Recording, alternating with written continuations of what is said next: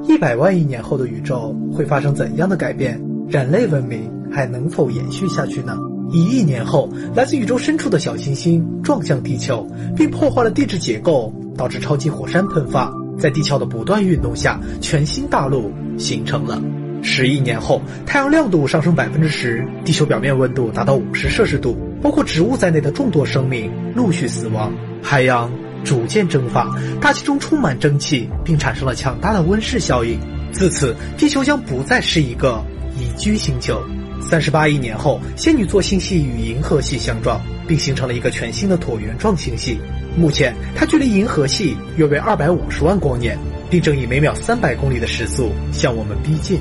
五十亿年后，太阳步入了一生中的老年阶段，它的体积迅速增大至如今的二百倍，而太阳系内的所有行星以及卫星都将被其慢慢吞噬。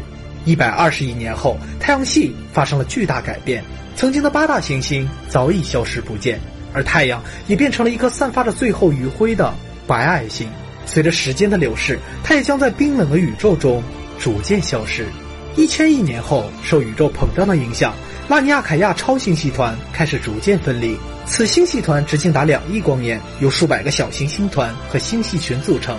但是由于暗能量的影响，这一切都发生的极为缓慢。一万亿年后，包括银河系在内的现存所有星系都将陆续走向死亡。宇宙中不断闪烁着微弱的亮点，这是白矮星散发出的最后光芒。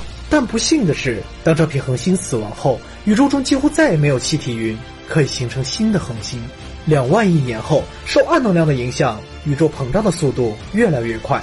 此时，宇宙的大小已经达到了人类无法测量的程度。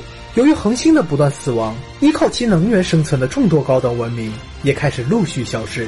二十万亿年后，即便是银河系中生命周期最长的恒星，也不可避免地走向死亡。整个宇宙中，除了黑矮星和黑洞外，将空无一物。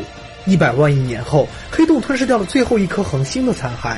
宇宙将变得一片漆黑，没有一丝光亮。至此，宇宙的第一个时代——恒星纪，也就结束了。已故英国物理学家霍金认为，黑洞并非能够一直存在，而是会产生一种名为霍金辐射的特殊辐射效应。这种辐射会消耗一部分黑洞的质量，从而导致黑洞发生缓慢的蒸发。在大约十的一百次方年后，宇宙中的所有黑洞也将完全消失，最后宇宙彻底变成空壳，剩下的。只有虚空中的能量，万物都达到了相同的温度，而关于宇宙的故事也就此结束了。我们常认为宇宙的终极离我们很遥远，但其实人类早就通过观测得出，任何事物都有诞生和消亡的过程。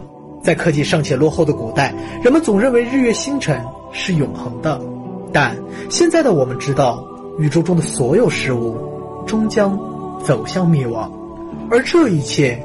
却仅仅只是时间问题，我们无法选择，同样也无法改变。我们最终都将在宇宙中逝去，就像曾经我们从未出现过那样。我是舰长，我一直都在。